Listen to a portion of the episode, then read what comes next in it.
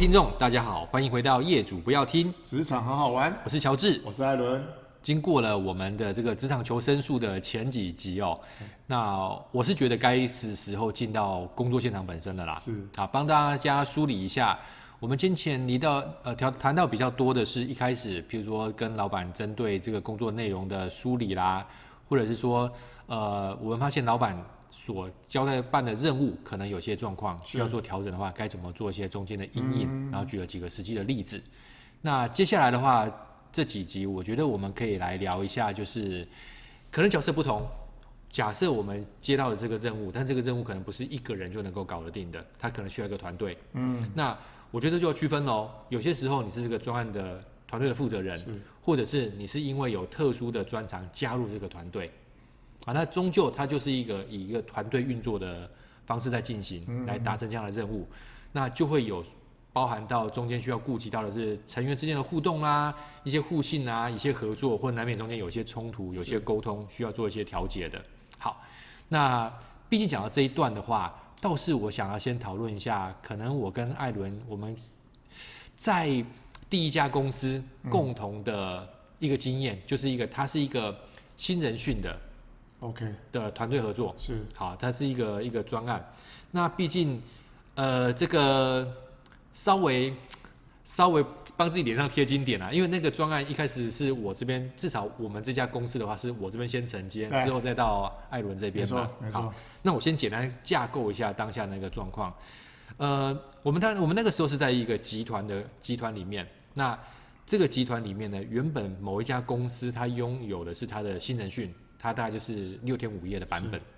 那只是说，因为我们开始用这个 group，用一个团队的方式在运作的时候，毕竟那个时候我们所处的这家公司在这个集团里面也算是一个蛮大的存在的。嗯，那在二零零四年到零五年的时候，我们开始谈怎么样去做一个整并，因为当时的气氛、当时的氛围是这个团、这个集团里面的所有的新人都应该要在报道的时候。就先来参加这个六点五夜的新人训，他为了让整个更凝聚啦，更了解集团的一些文化啦、一些价值观啦，以确保是说新人在一开始就能够接触到很完整的训练跟学习。那所以初期，呃，我记得是我我们这边跟集团另外一家大的公司，可能邀请了高阶主管，针对到底要传递哪些文化，用哪些方式，这六天五夜的课程该怎么去做一些调整，在原本的框架之上。那好不容易。好不容易中整的一个版本，我记得是零五年吧，二零零五年开始 run，对。啊，然后之后的话一直都是每一年，因为那时候人员蛮多的，大概二十七、二十七、二十八梯，对，多的时候二十七、二十八，代表我们每一年大概有二十七、二十八个礼拜都会在那个地方，那个那个训练中心，五十四周大概会有过半哦，过半都在那个地方，过半在那个礼拜，那个那个在那边，对，那。回想起来，因为那个时候我的角色基本上算是在我们那家公司的 coordinate 一个中整的人，那也可以某种程度帮自己贴点金，他就是一个 project 的 leader 啦。好，那我记得在过程当中，其实最难的或者说最需要做的是沟通，因为毕竟我们是 HR，那我们主导了这样的课程架构，但是我们回头还是要去针对各个课程，要去跟各讲师去做一些调整。因为举个例来说。呃，我们就以这个行销或者是以法务的课程为例好了。当初讲的可能是依照我们公司的架构去讲这些东西，嗯、但是他现在因为成员他可能来自于集团内的好几家不同的公司，他讲的东西可能就必须要更呃比较更 general 更一般性，嗯嗯、你不能够讲太针对是某一家公司的，因为它有会有平衡性上的问题。所以前期我们就做了很多的沟通，甚至包含每一家公司一年要轮几次。哦，对。对，然后讲师出来的，你可能位阶还不能太低，是，不然就会有一个问题是，哎，为什么 A 公司你出来的都是法务的经理，对，但是 B 公司来了一个法务的管理师，是，那可能位阶不同或者频率不一样，我我一年我可能要去要培训的新人可能有五百个，你们公司只有二十个，嗯，那为什么我要来一次，你只来两次？是是，那这些东西就会中间有很多很多的沟通啦，很多的协调。那我也想问一下艾伦，就是。以以后面接手人的角度来说啦，你觉得我们中整完毕之后感觉怎么样？呃，因为我其实是当时呃零五年进公司，刚好我我参与到的梯次是刚好是整并完的第三个梯次，嗯嗯，所以我我我并不知道过往的的经验是怎么样，或过往的经历，但是因为我参与在其中，我是当天报道，嗯，我还记得当天是二二八，对，当我收到当我收到 offer 的时候，我我我家人说，你你确定是当天报道吗？当天是放假哎、欸，嗯嗯，那其实第一个很好奇，就是说，哇，这家公司会放假日报道哎、欸，嗯嗯，而且风雨无阻，对，而且在火车站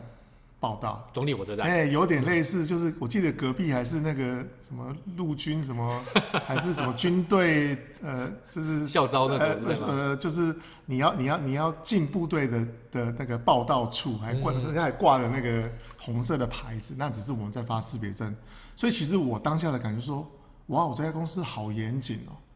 哇，这会这么有制度，welcome，然后坐游览车到指定地方，那还没有先进公司，先参加一个六天五夜的新人训，从一个新人了解公司的企业文化，然后了解到整体的行销品牌，然后最后到法务，可能有一些法律相关的议题，最终到个人的工作管理，嗯嗯，然后最后。到团队凝聚，然后到遇到压力该怎么处理，对，最终怎么收尾，然后才回到公司。对，所以其实我的感觉会比较特别，是我是学员，所以其实我我我我被感动到了。我说哇，这家公司怎么这么第一个这么 tough，第二个东西怎么这么的凝聚每一个人的向心力。嗯，后来进了公司之后，才跟这个这个。呃，乔治这边有聊到这方面的东西，我才知道说，原来当初设计概念是用一个新人的角度，让他能够在这边能够活下来，嗯嗯，能够不要很孤单。因为我相信当初你们进公司的时候，应该是一进来就是两三个人，可是当我同时进来的时候，这家公司有六十个是我的同学的时候，那个感觉氛围很特别，不一样，很很不一样。是，所以我是用第一人称的角度来看这件事情。好，那后来呢？呃，因为工作有轮调。哦，那可能我前一个这个这个呃成员，他可能因为呃女孩子怀孕了，所以那刚好乔治这边又有其他专案，我就被呃老板就硬压着我去接那个专案。但其实我当我才刚来三个两三个月，对，所以其实第一个你你 run 过新人训，然后你在里面当过新人，最终你变成负责口顶的那个角度的时候。哇，那个、那个、那个完全不一样。嗯嗯嗯，就是我只能靠想象的画面，所以角色其实有很多的重叠。比如说，我是当天的工作人员，对，那可能有个桥段我是讲师，嗯嗯嗯嗯，后可能我要负责这些小朋友的吃喝拉撒睡，对，最终他们有一些问题的时候，我还要辅导他们，嗯嗯，最终我还是一个专案的经理，我要去协调每个老师，甚至是餐厅，嗯，用餐、交通车、餐点。好，每个环节有没有 delay？我觉得这是一个有趣的一个专案啊。对我现在而言，已经呃大概有十几、十五六七年前的事情，我印象还是很深刻。因为我的身份会跟乔治远不太一样，是我是第一人称，对，然后变成是呃协助者的角色，最后变成是 leader 的角色，对，然后我还是个菜鸟，所以我的感触很深啊。哎，确实确实。谢谢乔治的，谢谢谢艾伦分享，讲太快，因为确实没有聊，没有那么深入聊之前的话，有些东西真的还不知道。因为回想起来的话，我的角色跟艾伦有一点点不一样。那现在讲起来的话有点尴尬，但是我觉得这件事情可能是真的。我可能是那一家公司唯一一个没有参加过新人训的新人。好，为什么呢？因为如同刚刚听众所听到的，艾伦是他。二二八报道的时候，他其实隐隐约约可能心里就觉得说，哦，这个专案之后可能会跟他有关系，而且他是人资的角色。那因为我是这个专案的负责人之一，所以发起还是发起或者发想者之一，所以我是没有参加过这个新人训的。那我新人的时候是跟着那时候的老板，有另外一个版本三天两夜的，啊，三天但是没有过夜，三天的，只是说呢，因为我报到第一天之后，我就我就去当了这个。新人训的工作人员，欸、所以我并不是学员的角色。那变成是我，我很快的第一天就认知到自己是我不会有新人训。是。那但是呢，从这个角度当中，我觉得很宝贵的是，毕竟我还是新人的角度，所以我可以用我自己的想法或我的观察，知道是说新人应该在过程当中要有什么。那同时，刚刚艾伦也提到了，毕竟对我们来说，那是一个比较整合性的专案。幸幸运的是，可能在我们求学或者是在我们还在大学的时候呢，我们可能都有很多的社团，都有很多的团队，整个营队的历练的经验，所以那个东西能够想象，只是因为企业就会变得更加的。不能出错，会更要更加的扎实。而且，身为 team leader 的话，我们可能被赋予的是最后一道防线。没错，只要这个食衣住行相关出了任何状况的话，毕竟你在那个当下，你唯一能做的是设法把这件事情给搞定。嗯，对。所以我觉得无形之中对我们来说，就会需要很多的事前准备跟盘算，甚至是你那个临机应变的。那印象最深的这个，我们事前也有谈，就我们两个的做法不太一样。因为这六天五夜的课程的话，它中间会穿插非常非常非常多的讲师。那每一个讲师的话，可能我们一定都会进到所谓的事前的去做一些沟通，确保是说，哎，这个艾伦讲师啊、乔治讲师，你们可能是下个礼拜这个新人训的梯次，礼拜几你的那个课程啊，我们需要你到现场去啊。这个课程可能是两个小时课程、三个小时课程，主题是什么东西？那第一个问题来了，就是讲师他们可能是久久才轮一次，亦或是说。他们可能临时有些状况，那我们遇过是有些比较好的说啊，这个明天或者是后天我的课程，因为临时的状况，所以我真的不能来了。你们能帮能不能帮我安排另外一个讲师，亦或是亦或是我找了另外一个讲师，那请你们那边做一些更新资讯的更新，那这个都还好。那我们也遇过那种就是当下好，当下是讲师 no show，好，讲师 no show 的话，哇那。很紧张啊！那我先我先分享我的部分，这是再请艾伦分享。是，我的部分是，我那个时候的判断是，这个讲师的时间他没有办法跟后面其他讲师去做互调了。那他如果 no show 的话，要么就是我们这一梯次就没有这个课程，不然的话啊，最后的判断是这个课程我自己上。好，那幸运的是，因为可能 run 了五梯、十梯、二十梯，那毕竟我们是 HR，那这个讲的比较。呃，对于讲内部讲师没有什么不敬之意，但是看久了，大概也学会了一些皮毛，所以就硬着头皮啊，可能两个小时的课程，那也幸也幸运的是，这些新人他不是那么的，不是那么清楚状况了哈，那或者是说这些新人他们的呃这个忍耐度是比较高的，那就顺顺的把课程给结束，好，这是给结束掉。那我也想问一下艾伦，那那个状况之下有没有遇到，就是如果是讲师是 no show 的话，你当下的处理方式？其实是我真的遇到了。嗯，其实我记得那堂课，我现在跟那个那一位讲师还是非常非常要好的朋友。OK，他是一个非常厉害的律师，嗯，他是美国跟台湾的律师，嗯、那人非常好。那也他曾经也也担任过 HR，曾经在公司成立初期的时候，他也有负责管理过 HR 相关的。对，所以他对我们的工作室是 OK 的。他当他听到 HR 有些课程的邀约的时候，他其实不会排斥。嗯嗯，他因为他真的太忙了，是有很多这个公司法令的东西啊，甚至这些诉讼啊，甚至专利啊，嗯、他其实每天要看很多很多 paper。对，那其实这件事情，我在我我们的习惯都会是在呃呃新人训的开始的前一个礼拜就要跟他确认时间，对，然后甚至是前一个月会确认所有的梯次。嗯哼哼哼。那那这件事情就是呃，我们前一天还会告诉他。